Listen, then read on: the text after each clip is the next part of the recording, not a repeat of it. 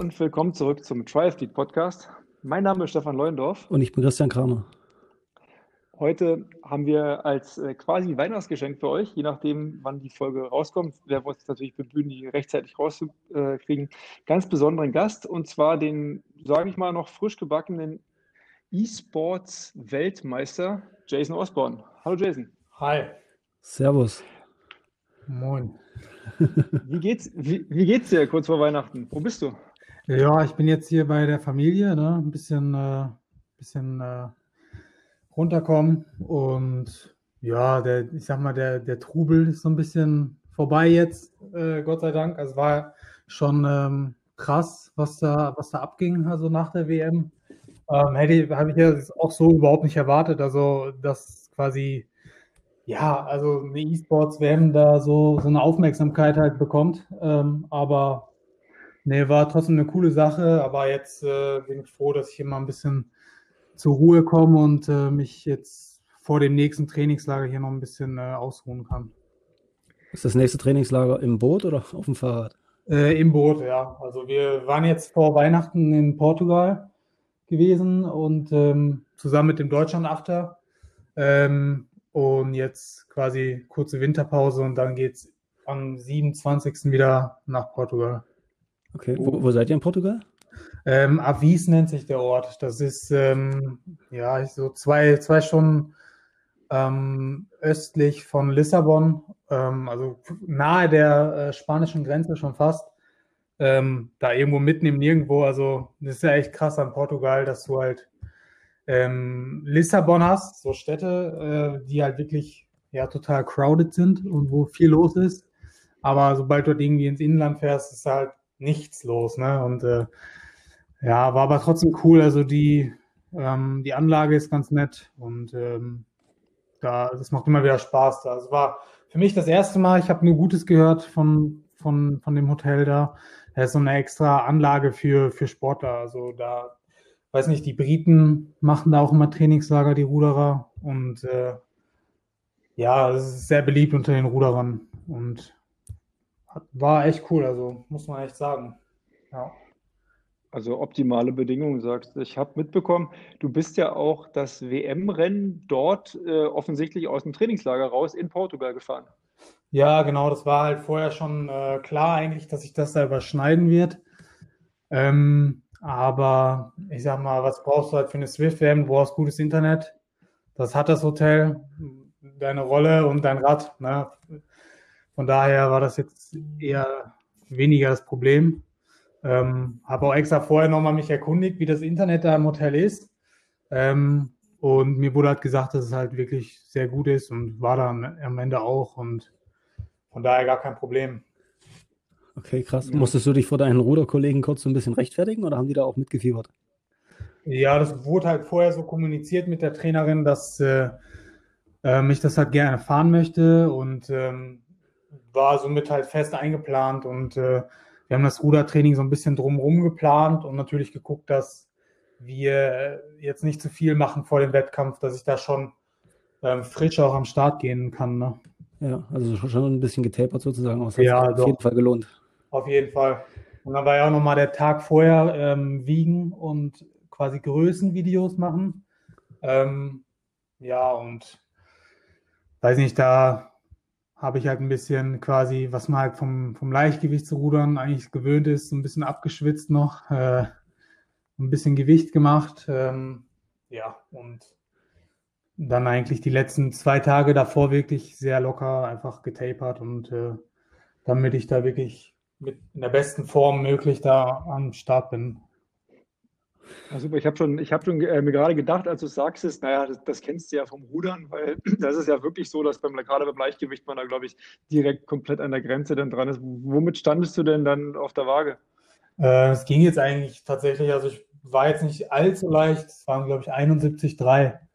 Also mhm. jetzt, mein Wettkampf ist eigentlich immer so zwischen 69, 69,5 und ich gebe halt meinem Partner immer so, ja, 500 Gramm bis ein Kilo ab, damit du halt im Schnitt okay. auf 140 kommst. Ne? Es geht ja mal um das Schnittgewicht, äh, diese 140 Kilo und die darfst du halt ausgleichen, aber auch nur bis ja, 72,5.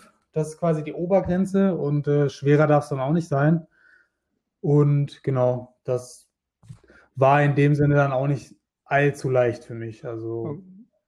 Okay, das, das, das, ist ja nett von dir, dass du deinem, äh, deinem, deinem Zweierpartner noch ein bisschen äh, mehr Gewicht quasi gestattest. Äh, bei der Swift-WM warst du da relativ alleine, ne? Äh, damit hat dir keiner geholfen, ja. außer natürlich deine BDR-Nationalmannschaftskollegen, aber da kommen wir, glaube ich, später nochmal zu. Sag mal, für mich die wichtigste Frage eigentlich, hast du dein Trikot denn eigentlich jetzt schon? Nee, leider noch nicht. Also ähm, ich wusste das auch vorher noch nicht, ne, dass das ähm, alles so ein bisschen länger dauert, aber ähm, ja, ich, jetzt habe ich die UCI so ein bisschen mehr kennengelernt, sage ich mal. Ich habe auch schon von anderen Radfahrern Sachen gehört, wie äh, ein Jahr, auf, Jahr lang auf das Preisgeld gewartet oder irgendwie sowas. Und von daher, ähm, ja, muss man sich einfach ein bisschen gedulden. Ne? Aber äh, ich habe gehört von Seiten UCIs, dass es wohl bis Ende Dezember noch andauern kann. Das wäre ja schon mal okay. Ne? Damit kann man ja leben. Aber es wäre schon echt nett, einfach mal mit dem ähm, Trikot auch auf Swift fahren zu können. Ne? Also das wäre schon cool. Nicht, dass jetzt quasi Zeit vergeht und äh, der nächste Swift-WM-Gewinner dann äh, das Trikot fährt und ich nicht dazu gekommen bin. Ne? Das wäre ein bisschen ärgerlich. Also ich hätte jetzt gedacht, dass es von der Software her äh, kein Problem sein dürfte, da einfach auf den Knopf zu drücken äh, und so ein Avatar ja. einzukleiden. Aber wahrscheinlich schlägt es mir Das Problem ist die Verifizierung wohl. Ne? Also das ist irgendwie das Problem. Also ich kann es mir auch nicht vorstellen, was da jetzt so kompliziert sein soll. Aber klar, die wollen halt äh, Power-Daten haben hier auf Swift Power zum Verifizieren. Ähm, aber das habe ich denen alles geschickt und ähm, auch von Seiten BDRs hieß es halt, ich muss mir jetzt nicht allzu große Sorgen machen. Es, es dauert halt, wie gesagt, einfach noch. Die sind da ein bisschen, ja, schluderig, will ich vielleicht fast sagen, aber ja, ich, ich habe ja, gesehen, und, ich habe ja. äh, Einheit bei Strava äh, markiert wurde. Ist das inzwischen äh, auch bereinigt oder? Ja, ich denke schon. Aber keine Ich frage mich, wer sowas macht. Also da kann man, bevor man sowas äh, irgendwie eine, eine, Radfahrt oder einen Lauf äh, markiert. Also ich habe immer ein, zwei Spezialisten, die auf Kommjagd sind beim Laufen. Äh, wenn die dann aber schneller als zwei Minuten pro Kilometer machen, wäre ich dann schon mal stutzig. Aber wenn man so ein bisschen die Leute verfolgt, kann man ja schon mal äh, ja, gucken, ob wirklich Leistung dahinter steht oder nicht. Von daher muss ich da ein bisschen schmunzeln, als deine äh, Strava-Einheit da markiert war. Ja, gut. Sowas gibt es leider immer aus Strava, ne? Und ja. wird es auch immer geben. Also es ähm, wird sich nicht verhindern lassen. Aber solange man das Ganze nicht zu ernst nimmt und sich da äh, ja, beirren lässt, dann ne, sehe ich da jetzt nicht das Problem. Also ja, auf, um Gottes Willen, also es gibt, gibt Schlimmeres, aber ich finde es halt, wie ja. gesagt, manche sind da äh, wahrscheinlich sehr übereifrig.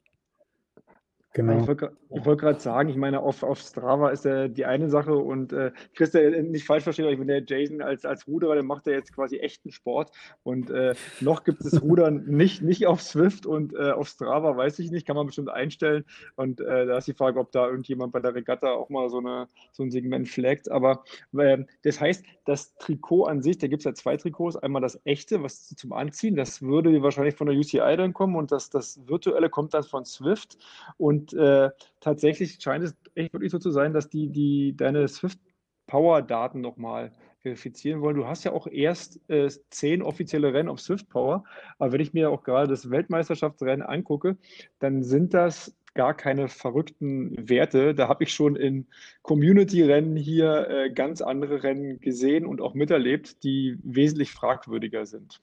Ja, ich denke auch. Also ähm, ich habe dasselbe Thema auch gehabt bei dem, bei dem German Cycling Academy. Ähm, Swift, äh, Alp d'Huez, also nicht Alp d'Huez hier, Alp de Swift Rennen äh, gehabt, was ich ja da gegen dem auf dieses, dieses äh, Battle, das mhm. da ja war. Und äh, da hatte ich dasselbe Thema und ähm, ja, es hat halt da zum Glück ein bisschen schneller. Ähm, dann nach ein paar Tagen war es halt dann, dann offiziell das Ergebnis. Aber ich mache mir da keine Gedanken. Ich habe genug ähm, Real-Life-Daten und Coms und alles Mögliche und äh, habe denen auch wirklich viel Material geschickt und auch mein, mein Dual-Recording vom Powermeter. Von daher, ja, also ich sehe da jetzt nichts äh, Schlimmes irgendwie auf mich zukommen. Also. Nee, also denke ich, denke ich auch nicht. Ich meine, du bist ja dann auch damals bei diesem Brewdog-Event, äh, wie man so macht, mit Jeans einfach den KOM da auch hochgefahren. In irgendwie, da warst du noch schneller als äh, dann tatsächlich, glaube ich, bei der, bei der WM. Und äh, ja, das ist halt ein Spiel am Ende des Tages. Und es das heißt ja auch nicht Swift-Weltmeisterschaft, sondern es das heißt ja wirklich UCI eSports World Championship, richtig? Ja, genau.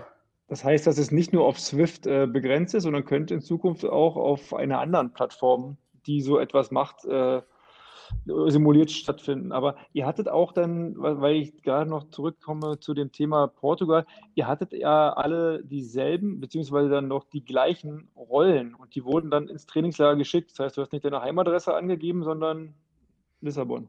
Ja, nee, die kamen dann äh, glücklicherweise schon vor dem Trainingslager an. Also die ging dann ganz normal nach Deutschland, also meine Heimatadresse. Ähm, und ich habe die dann einfach mit den Transport gegeben für nach Portugal und genau, das war halt diese Tax Neo 2T, die halt jeder Teilnehmer bekommen hat. Und ähm, die wurde halt extra von Tax nochmal kalibriert und äh, die Seriennummer musste registriert werden. Eine Woche vorher kam noch ein Firmware-Update raus, äh, welches sich jeder draufspielen musste. Und ich denke, das zusammen mit den mit dem Wiegevideos und dem Gewichtsvideos, ach, ähm, Größenvideos, das äh, hat schon für genug Fairness gesorgt, denke ich mal, so gut wie es halt geht. Ne? Jetzt, wenn es jetzt wirklich als ein reines Live-Event irgendwie gemacht hätten, ähm, so in der Arena irgendwie, dann wäre das halt mit Sicherheit noch ähm, einfacher gewesen ne? und noch weniger ähm, Möglichkeiten dazu bescheißen ähm, wären da gewesen, aber ich denke, die haben das Beste draus gemacht, auf jeden Fall. Also ich glaube auch, dass äh, viel mehr aktuell geht gar nicht. Und wenn er jetzt wirklich, äh, also wer irgendwo betrügen will, der würde wahrscheinlich noch was finden. Aber ich meine, es durften ja auch bloß Leute starten, die auch äh, im Testpool sind und, und, und. Also da waren schon, glaube ich, aktuell so viele Riegel da, wie, wie ja möglich sind. Ja, genau. Und ähm, jetzt, du hast ganz zu Anfang gesagt, du warst ein bisschen überrascht, ob der Welle oder ob des, äh, des Anklangs oder was da jetzt auf dich eingebrochen ist, äh, im Vergleich zu, ich meine, du warst jetzt auch schon mal Weltmeister im, im Rudern, ich glaube, das war jetzt auch im, im Scullen, also im, im, im, im Zweier oder im Einer. Mhm. Äh, also mehrfacher Medaillengewinner auch. Und wie kannst du mal beschreiben, wie da der Unterschied ist, wenn du jetzt dort Weltmeister wirst und auf, auf, auf bei, im Computerspielen? Wie, du meinst jetzt, redest du jetzt von dem virtuellen Indoor-Ergometer-Rudern oder? Ach, bist du da auch Weltmeister? Ja, das gibt's auch. Also, das ja, ich, auch. ich, weiß, dass es das gibt. Auf der 2000 Meter Distanz äh, auf dem Ergo-Router ja. 2019. Ist leider nicht so spektakulär wie jetzt die auf Swift, ne, weil einfach die Plattform fehlt. Aber ähm, das gibt's auch, ja. Ich, äh, ich, ich, war auch selbst hier mal in Berlin mal beim Zuschauen und das ist dann eigentlich, finde ich, ich finde ein Stück weit noch spektakulärer, wenn dann der Trainer wirklich äh, 10 Zentimeter neben dem Ohr des Athleten steht und die Leute dann wirklich umfallen. Ich meine, die fallen, die werden, die werden teilweise ohnmächtig. Ja, das ist schon echt. Und gerade auch mit diesen neuen Ergos, die ähm, extra so ein bisschen höher gebaut sind, sieht man halt immer wieder, wie halt Leute von dem von dem Ergo dann einfach fallen und einfach einen Meter tief fallen und einfach sich mit Koma da gerudert haben. Das ist schon immer witzig. ich meine, also, ja, das ist auch lustig. Ich meinte, äh, worauf ich eigentlich hinaus wollte, war eher das, das Medienecho, beziehungsweise, weißt du, wo da der Unterschied ja. ist für, für, dich als, als ein Ja, also, ich denke halt, der, der Unterschied war halt, dass mich im Rudern halt die meisten kennen und ich halt einfach so ein bisschen undercover war beim Radfahren. Und ich denke, das halt so hat zum größten Teil für diese vermehrte Aufmerksamkeit gesorgt. Und ähm, ich denke, das war halt der Unterschied. Also ich denke, ich bin jetzt mehr auf dem Kicker bei den Radfahrern und äh, in Zukunft ja, werde ich da auch äh, ein ernstzunehmender Konkurrent für die halt sein. Ne? Und also ich denke halt einfach mal, dass, dass da keiner mit gerechnet hat, so wirklich. Ähm, ja, vielleicht schon so ein paar ähm, einzelne Radfahrer schon, die, die, die kannten mich dann wahrscheinlich schon, aber ich, ich denke halt einfach, dass ich da ein un, unbeschriebenes Blatt einfach war für viele und ja, das hat so ein bisschen für Furore gesorgt. Ja, also wobei ich glaube ehrlicherweise, äh, wer sich so ein bisschen mit Swift und dem Ganzen äh, beschäftigt und auch wusste, wer wie fährt, ich glaube für für die Insider warst du wahrscheinlich weniger Underdog, als für die, für die Leute außenrum. Und das ist ja dann wahrscheinlich auch einfacher, wenn man so von einer äh, fremden Sportart in Anführungsstrichen dann auch noch kommt und die Leute das, das Hintergrundwissen nicht haben, dass man auch als, als Ruderer für, äh, wenn sie jetzt nicht gerade äh, Hochgebirgsetappen sind, aber schon ganz ordentlich Feuer im Schenkel hat, äh, da ist es wahrscheinlich ja von außen schwieriger irgendwie das einzuschätzen, als so die Leute, die jetzt wirklich tagtäglich auf Swift unterwegs sind. Ich glaube, die hat nicht zumindest schon äh, als Dark Horse so ein bisschen auf jeden Fall im Hinterkopf. Also würde ich denken. Hm, ja, denke ich auch. Also ähm, ich denke jetzt mal die großen Namen hier, die, die ganzen World Tour Fahrer, ähm, denen war ich weniger bewusst als jetzt diesen ganzen Swift äh, Pros, ne, die ja hm. eigentlich äh, sich damit, also sich eigentlich den ganzen Tag mit Zahlen beschäftigen, was waren die Gegner oder ja, weil die ja nichts anderes zu tun haben eigentlich in dem Sinne jetzt, die halt ihre Swift-Rennen fahren. Das, da kommt es ja zum größten Teil auf, auf Power halt drauf an und wenn die halt wissen, was ihre Konkurrenten fahren, das ist ja, ist ja für die alles, was zählt, quasi. Anders jetzt ja, ich muss, fast. Ich muss sagen, ich kann, ich habe den, unseren Verlauf vom Chat nochmal, äh, da hat der Sven Rotzek, äh, meinte, Stefan, wie sieht's aus? Dann meinte ich, na, ich glaube, der Lionel Wujersen, der ist eigentlich da ganz gut. Dann meinte er, nee, hier, der Jason Osborne macht das. So, und das war äh, fünf Kilometer vom Ziel. So, also das haben wir noch, äh, das ist quasi der Sven äh, bei uns aus der Gruppe, der hat das vorhergesagt, ja. ja. Und ich war, mir, ich war mir nicht ganz so sicher, weil ich wusste, dass die Amerikaner auch so 1,20 da hochfahren können und du kannst auch so 1,20 ungefähr hochfahren, vielleicht mit 1,21. Am Ende des Tages muss es wahrscheinlich gar nicht so doll sein. Ähm, das Rennen an sich scheint ja, so ist es ja im Radsport auch, wenn man sich jetzt auch die Zahlen anguckt, da sagen jetzt viele, die Community fahren, naja, das sind der Werte, die fahre ich jetzt auch. Aber der, im Radsport werden ja die Rennen entschieden so zwischen 30 Sekunden und 5 Minuten Attacken. Ja, also ja, das ist eine ganz, ganz andere Spitzen. Ja, und äh, da sind die Ruderer natürlich prädestiniert dafür. Ja, also denke ich halt auch, dass klar, wenn man jetzt halt sieht, eine Stunde 5, 337 Watt, da werden sich viele denken, ja gut, das kann ich auch. Ne? Also klar. Ähm, aber so ein Rennen setzt sich halt einfach anders zusammen. Ne? Du bist halt, du hast halt so richtig äh, quasi, ja, richtig viele Spitzen einfach drin, wo du halt schon echt am Limit bist. Ich wurde auch einmal fast gedroppt. Das war richtig krass. Da habe ich einmal nicht aufgepasst. Und äh, da hat man erstmal gemerkt, wie krass diese, also wie krass dieser Windschatten dann einfach ist, ne, der da erzeugt wird durch, durch die Gruppen. Ähm, da bin ich in einem Downhill fast abgefallen und habe ich nur durch den Funk gehört, jetzt musst du aufpassen, jetzt äh, fahr da ran. Und äh, ja, das, da hatte ich echt einen kleinen äh, ja, Schockmoment gehabt und bin dann aber zum Glück mit über 700 Watt wieder da rangefahren. Aber das, das war halt auch, äh, das musstest du halt auch fahren, also sonst wäre ich da nicht wieder rangekommen. Und das zeigt halt echt, wie, wie krass das ist. Du kannst da noch so stark sein, aber diese Dynamik vom Spiel einfach ähm, ja, die ist halt anders. Und wenn du da nicht aufpasst und dann äh, im falschen Moment irgendwie dann von der Gruppe abfällst, dann kannst du halt auch gewesen sein, ne? Ja, aber das ist ja dann, kommt dem richtigen Radsport ja zumindest auch einigermaßen nah, wenn du dann irgendwie den Zug verpasst und es ist vielleicht auf Windkante, äh, bist du auch allein auf weiter Flur und äh, siehst das Feld nur noch in der Ferne. Und so ist es ja bei, bei Swift lustigerweise dann auch. Ja, nee, auf jeden Fall. Also das habe ich gar nicht so mitverfolgt, dass du da kurz mal, kurz mal weg warst. Ich muss dazu sagen, ich weiß nicht, wie es bei dir war, Christian, aber ich hatte auch wirklich Probleme, diesen Stream zu verfolgen. Erstens war es ja auch mitten am Tag, ja, am Mittwoch irgendwie. Und dann war ja noch geo-restricted, auch England, da musste man ja alle Proxy-Tricks der Welt ziehen, um den Stream irgendwie noch live sehen zu können. Ähm, aber war schon interessant zu sehen, dass da tatsächlich auch die Großen der Größten nicht, wenn sie nicht wissen, wie das Spiel gespielt wird, ihre Probleme haben. Aber du hast ja, äh, trainierst ja öfter immer auf Swift, richtig? Ja, also ich, also eigentlich seitdem Swift da ist, trainiere ich halt auf der Plattform. Und ich äh, bin diesen, diesen Com, halt diesen Swift-Com, ähm, schon in diversen Events ja gefahren, hier in Koblenz oder in, ähm, wo war das, bei Rose in Bocholt. Äh, also das Segment an sich war mir bekannt und äh, ja, also ich wusste, dass ich da eine schnelle Zeit hochfahren kann und äh, ja, also der Kurs war mir vertraut. Wir haben es vorher nochmal ein bisschen im Training da alles durchgegangen, die, die Schlüsselstellen und äh, so ein bisschen Taktik besprochen und ja, ich, also ich, ich war mir halt schon ähm, bewusst, dass ich da Chancen habe und das von daher war ich da eigentlich ganz positiv eingestimmt. Aber gab es sowas wie eine Teamtaktik im Vorfeld? Also war es so ein bisschen klar, dass äh, du die Karte sein würdest, die, die gespielt wird? Oder wie, wie, wie seid ihr da im Vorfeld verblieben? Ähm, nee, eigentlich interessanterweise gar nicht. Es gab also wirklich keine Teamtaktik. Ähm, und es war eigentlich mehr so jeder für sich. So, ähm, halt wer gewinnt, der, der, der da die besten Beine hat in dem Sinne oder taktisch am klügsten fährt, der gewinnt es halt.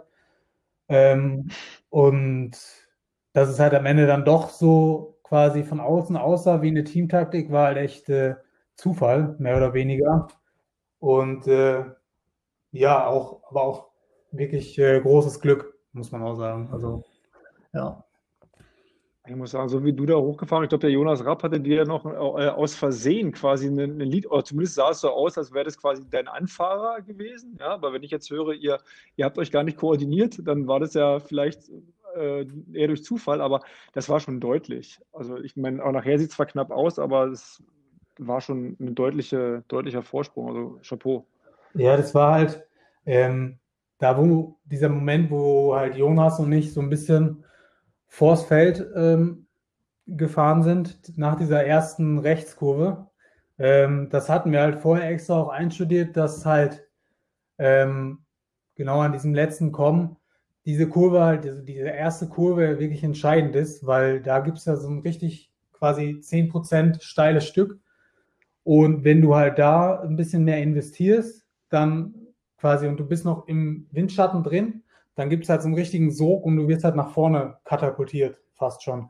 Mhm. Und das wussten wir und ähm, ja, haben es halt beide dann so angewendet. Man sieht da halt auch in dem Stream, dass ähm, wir da kurz eine Spitze drin hatten von 10, 11 Watt pro Kilo, während alle anderen halt so 8, 9 gefahren sind. Ne? Und mhm. dann, ja, kurze Zeit später waren wir halt vorne am Feld und ähm, ja, also so, so, so kleine Sachen sind da halt entscheidend. Ne? Und dass es halt dann, dann am Ende halt noch so weitergelaufen ist und die anderen halt da taktiert haben, als irgendwie zu gehen, ähm, hat uns halt in die Karten gespielt einfach. Wobei ich es ehrlicherweise erstaunlich finde, also wenn wir eigentlich alle wissen, dass es nach die letzten anderthalb Minuten oder Minute 20 eh all out ist, finde ich es beachtlich, wer da vielleicht noch überlegt zu taktieren. Aber was mich noch interessiert, habt ihr vielleicht spaßeshalber nach dem Rennen sogar kurz Laktat gemessen oder war das dann nicht der Fall? Nee, also es wird hoch gewesen sein, also so viel weiß ich, aber ich weiß nicht, ich hatte glaube ich auch fast, also seit langer Zeit war wieder fast ein 200er Puls gehabt. Das habe ich echt selten. Also von daher war es schon, glaube ich, echt äh, für meine Verhältnisse ein, Brett, ja.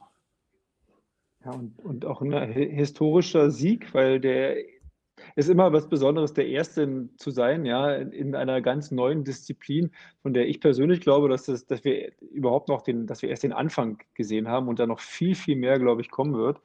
Also finde ich, finde ich echt wirklich äh, super. Also nochmal Glückwunsch. Äh, tatsächlich scheint es aber doch so zu sein, dass dein eigentliches Augenmerk jetzt doch oder jetzt wieder auf dem Rudern und auf Tokio oder Paris sogar noch liegt?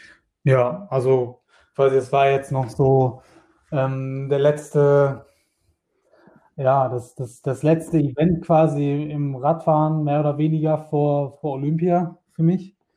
Ich weiß gar nicht, ob sich irgendwie äh, noch was Richtung Zeitfahren oder so äh, einrichten lässt nächstes Jahr, weil ja wirklich Straßenrennen will ich nicht fahren, weil mir da einfach zu viel Risiko ist und ähm, ich jetzt vor Olympia da nicht wirklich groß Risiken eingehen möchte. Ähm, aber ja, also der Plan ist genau im, im Doppelzweier Leichtgewicht da halt äh, ganz vorne mit dabei zu sein in Tokio. Aber wäre es nicht theoretisch, War das nicht so, dass, äh, sorry, wäre es nicht theoretisch auch möglich, vielleicht sogar äh, auf der Bahn für den, für den BDR zu fahren? Äh, die 1000 Meter oder mhm. vielleicht die, die 3000 Meter Einzelverfolgung? Allein von den Werten her müsste das doch theoretisch äh, denkbar sein. Ja, also wird man meinen, also ähm, hier gerade so meine vier, fünf Minuten Power ist halt durch das Rudern ähm, natürlich wirklich sehr gut. Ne? Also wenn man sich jetzt mein Power Profile anguckt, dann ja, sind diese vier, fünf Minuten da wirklich, stechen da schon heraus. Äh, ist halt die Frage, klar muss man halt auch auf dem Zeitfahrrad dann ähm, hinkriegen, aber ich weiß nicht, ich bin ja auch schon Zeitfahren, äh, die DM auch gefahren und da hat es eigentlich immer ganz gut geklappt, hier die Leistung dann auch aufs Zeitfahrrad zu kriegen. Also wäre denkbar, ne, wäre denkbar. Aber ähm, sowas kann man sich auch immer nochmal später überlegen. Jetzt, ich denke mal erstmal, ähm, ist da die Straße erstmal das Ziel. Und ja, im Endeffekt kann man es ja immer noch quasi noch äh, gleichzeitig noch machen. Ne? Also wenn man sich halt so einen Gunner anguckt oder ja, auf, auf den habe ich so ein bisschen angespielt. Also theoretisch ja, reichen ja ein bisschen mehr als vier Minuten auf der Bahn für, den, für die Einzelverfolgung. Das ist ja halt das Geile am Radsport, so diese Vielfältigkeit. Ne? Also du hast halt nicht nur die Straße, äh, du hast auch die Bahn, wo du auch zu Olympia kannst. Und äh, ja, ich fände also ich fände es halt irgendwie extrem komisch, wenn ich da nicht irgendwo ähm, das umsetzen kann. Ne? Also wenn es dann irgendwie nicht nichts auf der Straße wird, äh, kann man auch noch mal zu Olympia auf der Bahn äh, es probieren. Ne? Also oder halt wie gesagt beides geht auch. Roger fällt mir da ja auch noch ein. Also genau, da gibt es ja, ja, genug. Ja, aber der fährt ja, der fährt ja Bahn und Straße, aber wenn man wirklich zwei komplett, also komplett unterschiedliche Sportarten hat, äh, das wäre schon echt ein, ein, ziemliches Ding, wenn man da dann auch noch vorne reinkäme oder überhaupt erst am Start, weiß gar nicht, ob es da, wie viel es da schon überhaupt gab. Ja, das wäre schon, das wäre schon cool, aber ja.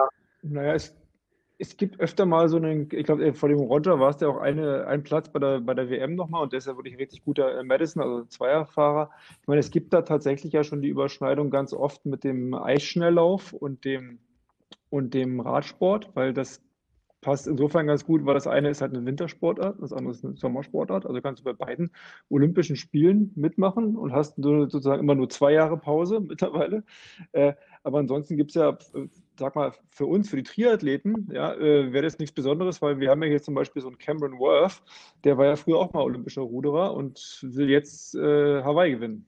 Also das könnte man schon mal machen. Ja, logisch. Also wäre auf jeden Fall echt äh, echt cool, wenn man das halt irgendwie hinkriegen würde. Um, ähm, ich frage mich bei der Sache halt immer nur, ob es vielleicht nicht schlauer ist, jetzt das eine erstmal ordnungsgemäß zu Ende zu bringen, um, im besten Fall mit einer Medaille im Rudern, äh, bevor man sich da jetzt zu viel vornimmt und dann halt dann den ganzen Plan dadurch halt irgendwie äh, durcheinander bringt und dann am Ende im schlimmsten Fall komplett leer ausgeht, weil man den Fokus halt nicht ganz hat. Deswegen denke ich, äh, erstmal das Rudern zu Ende bringen und dann kann man sich voll und ganz dem Radsport widmen. Ne? Ja, ich, glaub, ich denke auch, weil gerade Rudern ist ja, wie ich immer so sage, ist ja wirklich echter Sport mit Tradition und, äh, und richtig, also schon olympisch und jetzt auch, glaube ich, äh, beim, da fällt mir die Frage nochmal, Leichtgewichtsrudern war mal kurzzeitig draußen aus den mhm. Olympischen Spielen und ist jetzt wieder rein? Genau, also das war, genau, als das, diese Meldung kam auch erst vor kurzem, als wir in Portugal im Trainingslager waren. Das war ähm, quasi ein kleiner, kleiner Schock für uns alle, zumindest für die Leichtgewichte, ähm, weil da schon so eine Untergangsstimmung herrschte. Aber es war, war halt jetzt wegen Corona, weil halt das IOC gesagt hat, aus Kostengründen ähm, werden keine weiteren Disziplinen zu den Sportarten hinzugefügt und ähm, die bestehenden ähm, Sportarten bleiben halt alle so, wie sie jetzt gerade sind. Und äh, ja, dann war halt jetzt das Coastal-Rudern, was ja eigentlich angedacht war ähm, für Paris, ähm, entfällt und äh, ja, das Gleichgewichtsrudern bleibt. Ja, also das, das Programm ändert sich gar nicht. Es bleibt halt wirklich so bestehen. Und welche, welche Boote habt ihr beim Leichtgewichtsrudern? Also es gibt aber keinen leichten Achter, oder? Es gibt bis Doppelführer und dann ist Schluss. Nur den leichten Doppelzweier. Also es gibt okay. nur zwei Plätze, die, äh, also zwei Leute, die bei den Leichtgewichten zu Olympia fahren. Oh, okay. Und wie, wie fahrt ihr denn das aus von der Qualifikation her? Macht denn jeder ein Einzelrennen? Er wird zusammengewürfelt und, oder wird da schon das beste Team gesucht? Ja, in der Regel gibt es halt immer eine Selektion, dann erstmal über die kleinen Boote im Einer, ne? dann über Leistungstests auf dem Ergometer, die sind dann immer im Winter, äh, Langstrecke Dortmund. Das setzt sich halt eigentlich immer so aus so einer Testbatterie dann zusammen und dann äh, aber muss auch sagen, äh, in der Vergangenheit hat auch, also die Vergangenheit hat auch oft gezeigt, dass äh, Kombinationen, die jetzt vermeintlich laut Papier nicht physisch unbedingt die stärksten sind, halt dann doch, äh, wenn sie die Chance ge gekriegt haben, da im Ausscheidungsrennen im Zweier an den Start zu gehen, da auch oft die Nase vorn hatten, weil sie halt einfach ähm, ja besser zusammengepasst haben. Ne? Also das ist ja auch immer so eine Sache beim Rudern. Du kannst halt die zwei physisch stärksten Ruderer in ein Boot packen, was aber nicht immer bedeuten muss, dass es halt das schnellste Boot ist. Ne? Also, ja, also so setzt sich das halt zusammen. Und ich sag mal hier, Johnny und ich, wir haben eigentlich seit 2018 ähm, immer Platz 1 und 2 im Einer gemacht und eigentlich waren immer die zwei schnellsten Leichtgewichte in Deutschland. Und ja, einfach jetzt unsere Erfolge seit 2019 sprechen da halt auch für sich und da ist der Verband, ähm, ist sich dem auch bewusst und will da halt jetzt auch wenig, äh, wenig ändern, weil ich sag, solange halt ein Boot äh, sicher Medaillen holt, dann, ähm, dann, dann ist es halt wertvoll für den Verband und da wird jetzt nicht unbedingt da großartig irgendwie was aufgemacht. Also das gleiche Prinzip herrscht dann auch im, in Italien. Der Doppelzweier wird auch eigentlich nie aufgemacht, solange halt die Medaillen da sind. Ne?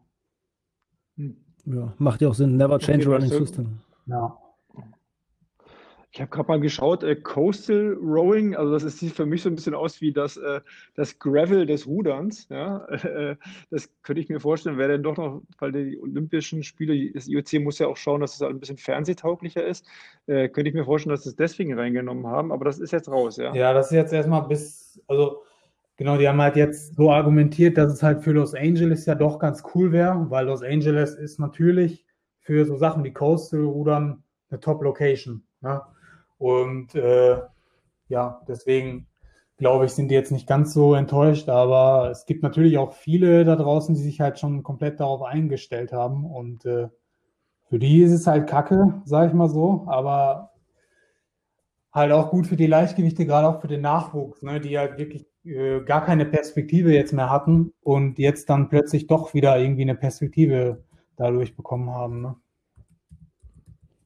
Ja, 100 Prozent. Also das ist, also man muss halt immer was abwägen und man kann jetzt nicht alles nehmen und gerade da geht es ja auch darum, dass man ein bisschen Tradition mit, mit Moderne und Medientauglichkeit dann, Entschuldigung, äh, verbindet. Du bist dann also bei Swift aber in die, weiß wann, gab es ja intern so ein bisschen, ich habe ja mit dem Reese Howell noch, mal vom Canyon Esports gesprochen, es war schwierig, wie die einzelnen Verbände dann ihre Fahrer nominiert haben und äh, man musste im NADA-Pool sein. Du bist du im BDR, wegen dem, des BDR im NADA? Weil nee, im Rudern bist du eh im NADA. Das war wegen dem Rudern einfach, weil. Hm, das ja, habe ich gedacht. Das war ja wirklich tatsächlich so eine kleine Herausforderung da, äh, da so ein Team äh, auf die Beine zu stellen, weil halt wenige Fahrer in diesem Testpool waren. Und äh, das war ja auch der Grund, wieso viele ja wirklich reine Swift Pros da ja auch gar nicht starten durften. Ne? Ja, genau. Aber wie, an welcher Stelle bist du denn gefragt worden? Wenn ich mal, also weißt ah, du das, was, da, was es da für eine Vorauswahl gab? Nee, es gab eigentlich keine Vorauswahl, es war alles relativ spontan. Ähm, und äh, ich habe eine Mail bekommen, quasi, hier, wie sieht's aus? Wir würden dich gerne nominieren für die Swift WM. Und äh, ja, die anderen haben die auch bekommen und dann. Hat sich das Team selber aufgestellt, sozusagen. Also es kann, die Auswahl war ja eh schon quasi äh, ausgedünnt, weil halt dieser NADA-Testpool ja Kriterium war. Und ähm, deswegen denke ich, waren da eh nicht so viele Fahrer zur Auswahl und die waren halt froh, dass die halt wenigstens irgendwie ein paar Leute hatten. Ja, auch, muss man sagen, ja auch doch auch wirklich gute Leute da, ne? Auch mit Miguel Heidemann, Jonas Rapp, äh, ja, ähm, Carstensen, Lukas Carstensen, da waren echt sehr gute Leute. Hier, wie heißt da der CCC? Jonas Koch sollte ja eigentlich auch fahren. Hatte dann aber doch kurzfristig noch äh, abgesagt, leider. Aber das war halt eine spontane, Gele also, ja, spontane Sache einfach. Das ist aber eine schöne Geschichte. Ich meine, quasi äh, per Anruf Weltmeister, also ungefähr. Aber man muss es am Ende des Tages auch immer noch machen und äh, hat sich ja dann super gut gefügt. Äh, würdest du es dann, also die Frage ist, erübrigt sich wahrscheinlich, aber ich könnte mir auch bin mir auch nicht sicher, ob es in dem gleichen Format nochmal äh, stattfindet, aber äh, wenn das alles hinhaut, machst du beim nächsten Mal wieder dabei, Titel zu verteidigen. Ja, auf jeden Fall. Also wenn es halt nicht irgendwie ähm, sich über, überlappt mit irgendeinem wichtigen anderen Event, äh, dann auf jeden Fall. Also einen Titel verteidigen, da muss man immer irgendwie äh, dabei sein, ne? Ich bin mal gespannt nach wie vor, wie das jetzt äh, in der, ja, schade, aber gut, Swift fahren kannst du eigentlich immer. Ich hatte auch noch mal mit dem Lionel Wujersen ges äh, gesprochen, geschrieben letztens und vielleicht ist es doch äh, gar nicht mal so schlecht, wenn man nicht wirklich jetzt Radprofi ist, sondern vielleicht doch jetzt Ruderprofi und dann quasi nebenbei Swift-Profi, weil das kannst du, wie, du ja, wie du es ja auch gemacht hast, quasi nebenbei machen. Ja, klar. Nee, auf jeden Fall. Also solange man rudert, ist es natürlich äh, echt äh, eine wirklich gute Sache, ne, was sich gut verbinden lässt. Also Straßenradprofi und äh, Ruderer zugleich ist halt nicht denkbar, auf jeden Fall. Aber sowas lässt sich wirklich gut verbinden. Ne? Aber ähm, mein Plan ist ja erstmal quasi, das, das Rudern erstmal einen Nagel zu hängen nach Tokio und dann wirklich Vollgas zu geben im Radsport. Und wenn das halt nicht klappen sollte, klar, dann Swift ähm, entwickelt sich in der Zeit halt echt zu, zu was Großem und äh, dann wäre das denkbar, ne? dass man da nochmal Richtung, Richtung Paris nochmal im Rudern irgendwie nochmal zurückgeht und da nochmal angreift und zugleich halt irgendwie im, im E-Sport da noch aktiv ist. Ne? Wäre schon auch. Aber es wäre ja wahrscheinlich auch so als Ruderer aktuell, wenn jetzt dann äh, zumindest irgendein Pro-Conti-Team äh, anklopfen würde, äh, würdest du nach Tokio schon, schon eher schwach werden, so wie das jetzt klingt, oder? Ja, auf jeden Fall. Also ähm, ich sag mal, wenn, wenn Tokio wirklich auch erfolgreich werden sollte, ich meine, dann, dann äh, ja, beim Rudern und bei allen eigentlich olympischen Sportarten ist ja logisch, olympische Medaille ist das Ziel. Und äh, wenn du das halt einmal erreicht hast, dann, dann hast du auch erstmal so gut wie alles da in dem Sport halt auch erreicht. Und dann äh, finde ich es jetzt nicht verkehrt, da mal andere Herausforderungen anzugehen. Und selbst wenn es nicht klappen sollte, dann äh, kann man immer noch zurück zum Rudern. Ne? Das denke ich, ich, ich denke mal, ich kann da nichts verlieren, großartig. Ne? Also man kann es probieren und ähm, ich weiß, dass ich körperlich das Potenzial habe und äh, ja, ob es dann am Ende klappt, kann, kann keiner wissen, aber ähm, man sollte es auf jeden Fall versuchen. Ne? Ja, also es ist ja immer so ein bisschen ja, das äh, Schade für die Ruderer ist, dass die, wenn die Glück haben, einmal im Jahr, wenn WM ist, äh, laufen sie im Fernsehen, dann meist auf Eurosport und äh, im Abspann vom Sportstudio beziehungsweise von der Sportschau und halt alle vier Jahre beim bei Olympia. Aber ansonsten sind ja die meisten bei euch entweder äh, in der Sporthilfe drinne oder dann äh, durch die Bundeswehr beziehungsweise Bundespolizei gefördert, oder? Ja, also eigentlich wie andere, jede andere olympische Sportart halt auch. Also ja. geht dann eigentlich immer über Polizei, Bundeswehr, ähm, viele studieren oder ja, und ist halt anders wie beim Radsport. Ne? Der mediale Fokus nimmt halt zu Olympia halt wirklich immer zu. Man merkt es dann auch so, das Jahr vor Olympia ist dann wirklich viel, viel los medial und viele, viele melden sich bei dir und das flacht dann natürlich danach Olympia wieder rapide ab. Ähm, ist halt so. Und da ist halt, denke ich, beim Radsport schon äh, mehr los. Ne? Dann, ja. Ja, ja, klar. Und du hast halt natürlich beim Rudern hat man, glaube ich, das eine äh, Rennen, was dann nach oben, wo vielleicht, ich weiß nicht, ob man immer noch die Boote tragen muss, aber wie in, in, Norddeutschland. Und da gibt es natürlich auf der Themse Oxford gegen Cambridge.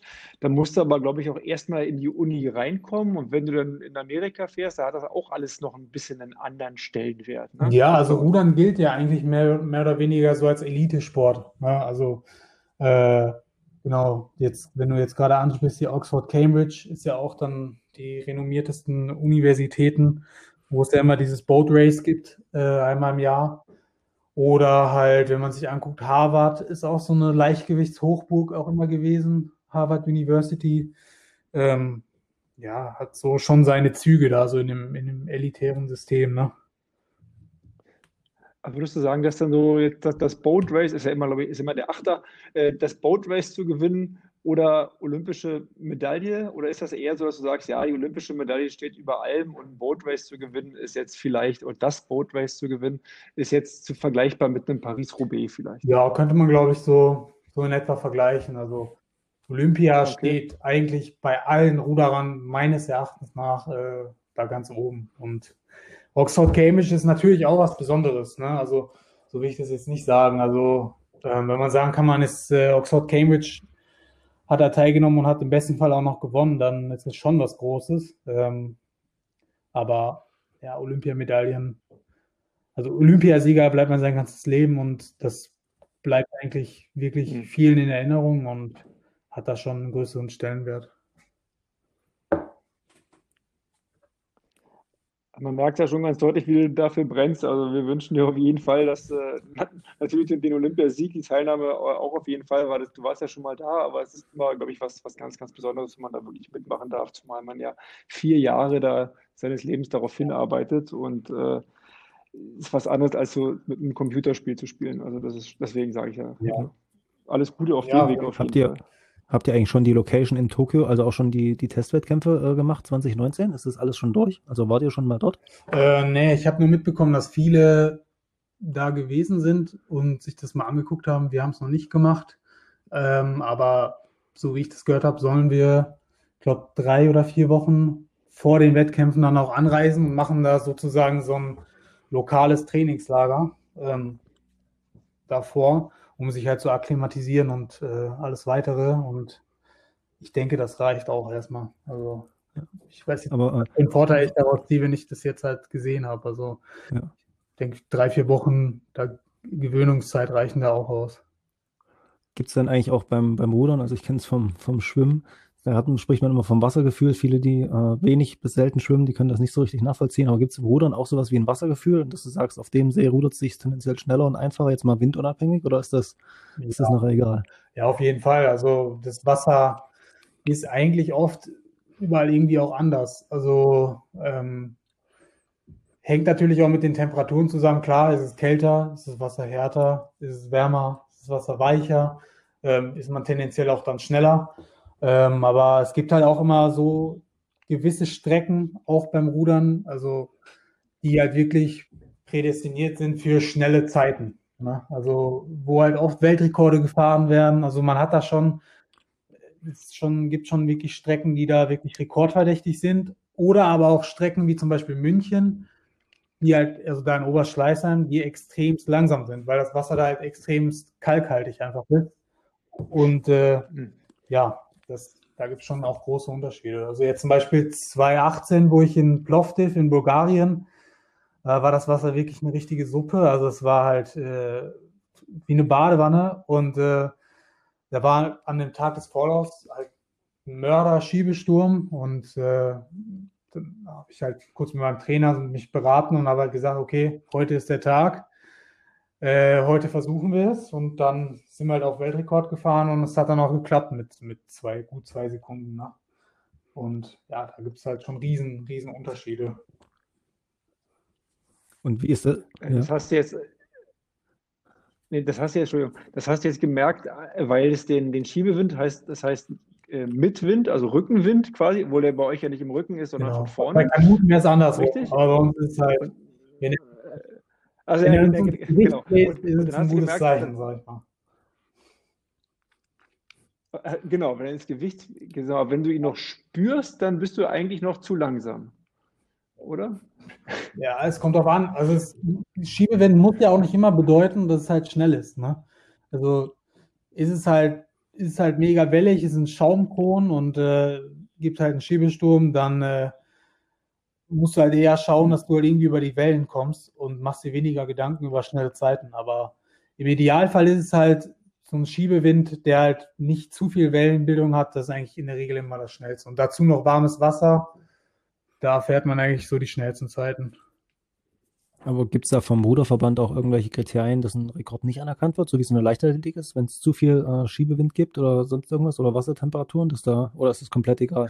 Ja, es gibt tatsächlich so Strecken auch, die, ähm, ich glaube sogar Plovdiv war es, da haben halt viele ähm, den Veranstalter da auch äh, kritisiert und äh, ich glaube, die Briten waren es sogar, die haben dann extra die Strecke nochmal nachmessen lassen, weil äh, die das unbedingt wissen wollten.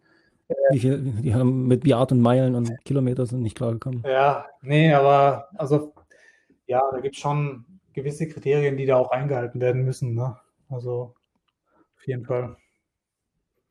Und bei euren Booten, ich habe mhm. bloß mal noch eine, eine Technikfrage. Ähm, ist ja wahrscheinlich auch die FES äh, in Deutschland mit dem Boot, um die Boote möglichst hydrodynamisch zu machen. Aber gibt es denn da auch noch, was ich, spezielle Lackierungen und so weiter und so fort, damit das möglichst, möglichst gut rutscht, so wie im Radsport sich immer über äh, Aerodynamik Gedanken gemacht wird? Oder wie läuft das bei euch? Ja, also es gibt, ja, also ähm, ich sag mal so, es gibt zwei führende Bootswerften. Das ist einmal Empacher, die sind in Deutschland, das ist eine deutsche Firma. Ähm, und einmal Philippi ist eine Italien also italienische Bootsmanufaktur. Und ähm, es ist eigentlich das, das, das gleiche Prinzip wie beim Radfahren, dass du halt eigentlich, wenn du irgendwas an einem Boot änderst, materialtechnisch, oder was halt, ja, dann muss es halt auf dem freien Markt verfügbar sein. Ne? So ist es ja beim Radfahren auch. Muss für jeden zugänglich sein. Ähm, und ja, da gibt es auch Regularien. Also du kannst da jetzt nicht irgendwie Dinge da machen, die ähm, wie, keine Ahnung, irgendeine Hype schaut über dein Boot ziehen, damit es halt irgendwie schneller wird. Äh, nee, das, also da gibt es wirklich klare Regeln auch, die okay. du einhalten musst. Wie baust du denn dein jetzt äh, den, also Rad, die Disziplin Radfahren und speziell Swift in dein normales Rudertraining mit ein? Also ich weiß ganz, ganz früher, das habe ich vorher mal geschrieben, aber da in, in der Jungfernheide in Berlin mal trainiert und das ging ja da eigentlich nur über äh, Krafttraining, Ergometer und relativ wenig dann draußen. Ja, also ja, Rudern ist ja eine äh, Kraftausdauersport, also wirklich, wo die Betonung äh, in der Kraft halt liegt. Also da ist halt so echt noch eine Kraftkomponente mit drin. Und Radfahren ist halt wirklich eigentlich fast eine reine Ausdauersportart. Und äh, ja, also das Training muss man sich halt so vorstellen, jetzt im Trainingslager, dass wir halt einmal am Tag rudern gehen in der Regel und dann halt zwei, drei Stunden Radfahren als Ergänzung, ähm, um halt nochmal irgendwie auf das, das Volumen zu kommen. Ähm, und ja, bei mir ist es halt so, dass das Radfahren auch äh, mehr oder weniger auch schon spezifischer geworden ist. Also ich war jetzt nicht nur Grundlage da ähm, auf dem Rad, sondern auch mal hier, klar, irgendwelche Coms natürlich, aber ähm, ja, da, da, da, arbeite ich ja auch mit, mit Trainern zusammen, dass ich da halt auch auf dem Rad möglichst strukturiert auch dann arbeite, ohne dass es halt mit dem Rudern da in Konflikt steht. Ne? Also das muss man auch mal beachten. Ja, auch. Ist der Ruder und der, der Radcoach, ist das der gleiche Person? Oder nee, stimmen die sich ab? Leute, ja. Aber die stimmen sich dann logischerweise ab. Ja, die, die kommunizieren miteinander, dass, dass das halt äh, abgestimmt ist. Genau.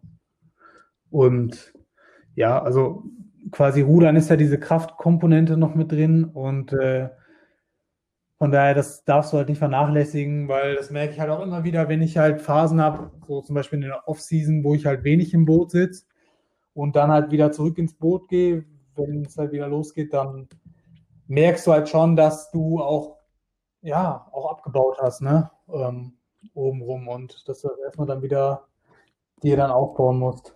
Und beim Radfahren weiß ich nicht, da bist du nicht immer irgendwie in der Lage, da deine Werte zu fahren, ne? außer wenn du jetzt halt wirklich komplett gar nichts machst. Aber ja.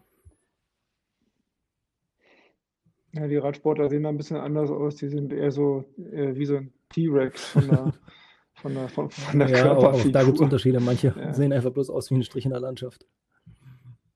Äh, ja, genau. Das ist dann, ist halt ein bisschen, was ist was anderes, wenn man sich halt sechs bis acht Minuten da komplett abschießt, bis man dann runterkippt. Aber das ist halt so, das Training sieht ja jetzt nicht unbedingt anders aus. Also ich meine, wir kommen da ja auch schon noch auch auf ganz schön viel Volumen, sage ich mal, wenn man das jetzt kombiniert mit dem Radfahren noch. Von daher ist das reine Trainingsvolumen jetzt, wenn man es mit einem Radfahrer vergleicht, gut, jetzt vielleicht nicht in der Hochphase, wenn die jetzt, jetzt für, sich für die Tour vorbereiten, dann äh, kommen die da schon auf einen Ticken mehr Umfang, da bin ich mir sicher. Aber ja, das, das kommt schon alles dem, dem Radfahren sehr nahe, von, zumindest von dem Volumen her und äh, auch von den, von den Intensitäten und ja. Ja, aber ich glaube, das ist fast sportartenunabhängig. Also egal, was jetzt äh, alles, was so Richtung Ausdauer geht, musst du einfach viel trainieren, um irgendwo möglichst Weltspitze zu sein. Also ich glaube, da machen drei, vier Stunden in der Woche hoch oder runter, machen da gar nichts. Du musst halt wirklich das trainieren, was halt geht und was der Körper zulässt. Ja, genau. Ja, aber es ist halt wirklich auch gleich, dass man auch schon beim Ruder, viele denken dann immer, naja, Ruder, die ziehen ja mit den Armen die ganze Zeit, aber dem ist ja gar nicht so. Die, der überwiegende Teil kommt ja aus dem Bein und von daher ist es schon äh, auch rein von der Biomechanik her schon eher dem, dem Radfahren näher, als wenn ich jetzt ein anderer Kraftsportler wäre. Also. Ähm, äh, zum Abschluss vielleicht, was ist deine Lieblingsstrecke auf Swift? Lieblingsstrecke. Oder Welt, oder Welt. Ja. Oh, also eigentlich fast Watopia, ne? Würde ich fast sagen. Ja, geht mir auch so, da kommt immer Neues, ja. was Neues. Also gibt es halt, gibt's halt viele Strecken, unter denen man aussuchen kann. Ne? Also was ich halt gar nicht irgendwie ab kann, ist so, so, so Welten wie Richmond. Also da frage ich mich auch echt so, äh, wer, wer fährt, der äh, hat die Kontrolle über sein Leben verloren, weil, weil es dann halt einfach arschlangweilig ist. Aber ja, Watopi hat viel zu bieten, denke ich, auch mit der Alp und äh, gibt auch hier mit dem was ich auch ganz cool finde, ist mit dem, mit der neuen Strecke, mit dem, der Nachbildung hier vom Ventoux. Das, ich auch das ist auch ganz nett. Aber ah, die ist auch ganz schön lang. Also da habe ich vor, weiß nicht, bin ich mal vor, wann bin ich das gefahren? Irgendwie jetzt letztes, also mitten in der Saison irgendwann. Ach komm, fährst du jetzt mal hier, fährst mal den Kommen, guckst einfach mal. Und ich fahre da natürlich los mit irgendwie 430, 440 und äh, das ist komplett überschätzt, weil irgendwo das, ich habe mich vertan. Ich dachte, das sind irgendwie 40 Minuten dann. Es waren dann im Endeffekt fast eine Stunde. Und ich bin halt komplett eingegangen. Das war, war echt äh, knallhart. Ja, also der ist in Realität ziemlich hart, der Ventoux, aber auch auf Swift nicht, nicht weniger anspruchsvoll. Nee, du siehst halt dann noch dieses, äh, diesen, diesen Zielbanner auf der Karte und da verändert sich halt nichts. Und du denkst halt so, jetzt, das muss doch jetzt mal näher kommen, aber das, der Abstand bleibt immer gleich. Also, ja. also wie, in der Realität ist es leider auch so. Ich war schon einmal oben, es ist schon eine ziemlich zähe Nummer, das Ding. Ja, ja also in Realität finde ich ihn aber eigentlich, muss ich sagen, angenehmer. Ne? Also ist schon, ich bin in dem Winter auch mal gefahren und okay. ja, da, weiß nicht, ich glaube, ich bin nicht auch irgendwie mal Top 5 oder sowas gefahren auf diesem Bedouin-Segment-Dings. Also Okay, krass. Ich bin zwar bei einem, äh, bei einem Triathlon gefahren. Also wir sind auch von der Bedouin-Seite hoch, äh, hinten runter und dann ist dann äh, ein bisschen unterhalb von, von der, vom Gipfel noch ein Campingplatz. Ja. Und da war dann mehr oder weniger ein Traillauf. Ja. Und ja, aber es ist schon äh, ein sehr, sehr geiler und mystischer Berg. Also der hat schon was. Ja, auf jeden Fall. Generell Frankreich ist einfach, ist einfach ein Traum. Also mit den ganzen Alpenpässen und hat einfach viel zu bieten. Ne? Ja. Was ist denn deine Lieblingsstrecke auf Swift? Ah, bin ich unentschlossen. Ähm, aber ich glaube, wenn ich wählen könnte, würde ich auch immer irgendwas in Watopia fahren, einfach weil das mit am abwechslungsreichsten ist, was das angeht. Das stimmt schon. Du brauchst ja halt wirklich gar keine Gedanken machen. Ansonsten, die anderen Welten sind zwar auch ganz cool, aber dann bist du halt dann irgendwann schon eingeschränkt und hast, auch wenn das jetzt blöd klingt, äh, irgendwann alles gesehen, in Anführungsstrichen. Ich muss sagen, weil der Jason äh, so, so Richmond-Disser ist. Und ich muss sagen, das war ich zu Anfang auch. Wo ich dachte, Mann, was ist das für eine, was ist das für eine Scheiße, auch wirklich, ja. Aber jetzt, wo es dann nicht mehr so oft war und man das zu einigen Events gefahren ist, muss ich sagen, das sind schon richtig harte Rennen mit diesen drei Dingern hinten drauf. Ich glaube, wenn du da drei Runden fährst, dann weißt du auch, was Ja, gut, das mag sein. Also ja. unter dem, unter ja, dem Aspekt doch. jetzt. Was ich auch ähm, Ihr kennt bestimmt auch dieses, was sie halt mal beim Giro gehabt hatten, dieses Bologna. Ja. Also da frage ich mich auch, wo ist das eigentlich mhm. hin? Also das fand ich auch eigentlich ganz cool. Gibt's morgen. Kannst du morgen gerne fahren. Ich glaube, äh, die, die, Jungs suchen noch jemanden zum Mitfahren. Das, das ist Event, Event only, wie Crit City. Ja. ja. Ah, okay. Ja. Also wird er dann hauptsächlich für Events noch verwendet, ne? aber so als Map zum Aussuchen ist, glaube ich, nicht mehr da ich glaube, du kannst es nicht mal als Meetup kriegen. Also es ist wirklich nur, genau, genau wie Crit City. Und Crit City finde ich eigentlich auch cool, muss ich sagen. Ja. Also das macht auch Spaß. Kriegt man Drehbaum, aber, aber ja. es ist halt ein Computerspiel. genau, so ist es halt. Ich muss sagen, bei mir war es so, ähm, ich finde immer noch die Watopia Hilly Reverse noch fast mit am besten, äh, weil auch ganz zu Anfang gab es ja auch nur, glaube ich, die und noch eine andere und äh, also nach Jarvis dann. Und äh, irgendwie ist mir das dann doch ans Herz gewachsen. Muss man auch nicht so weit fahren von zu Hause. nee. Ja, cool. Ähm, wie verbringst du da den, den, Jahreswechsel? Weil wir haben jetzt gehört, dass du am 27. gehst du jetzt wieder ja, ins nächste Trainingslager ersten, ne? und also davor. Ja, ja. Ach, also, den ersten. Okay. Ah. Ich wollte gerade sagen, ganz schön flott nochmal. Also, okay, also, also das ist die Frage tatsächlich äh, valide. Wie verbringst ja? Also, wie gesagt, bin bei der Familie hier, alles ein bisschen klein gehalten. Meine Freundin kommt noch äh, übermorgen vorbei und bleibt dann auch noch bis Mitte Januar und dann ja, hat man halt so ein bisschen, nochmal so ein kleines Heimtrainingslager, sag ich mal. Ich treffe mich dann mit dem Johnny und dann fahren wir ein bisschen Zweier hier, je nachdem, Essen, Krefeld, irgendwo die Ecke. Ich bin ja hier im Ruhrgebiet. Ähm, genau. Und dann geht es auch wieder dann ins Trainingslager. Und dann eigentlich auch wirklich folgen eigentlich nur noch Trainingslager. Also bis Olympia ist der Kalender da voll mit Trainingslagern. Ist dann also eigentlich fast kaum zu Hause, aber ist natürlich auch notwendig, ne? wenn man sich da für Olympia dann vorbereitet.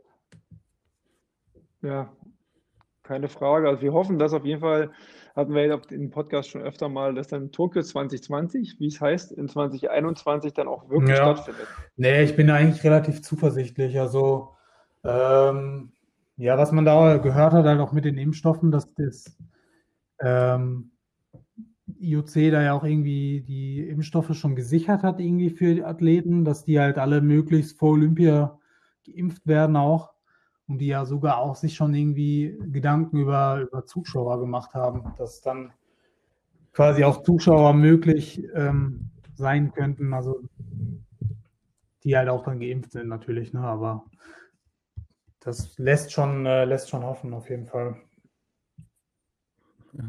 Ja, wir wünschen es dir auf jeden Fall. Wir wünschen uns, glaube ich, für uns alle ja, auch, dass wir da auf jeden Fall. Äh, im nächsten Jahr im nächsten Jahr um die Zeit dann mit einem Medaillengewinner auch nochmal sprechen. ja, es wäre also für alle wirklich einfach wünschenswert. Ne? Es war wirklich für, muss man sagen, alle Sportler eine quälende Phase jetzt. Ne? Und da wäre sowas halt schon echt jetzt äh, wirklich mal erfreulich.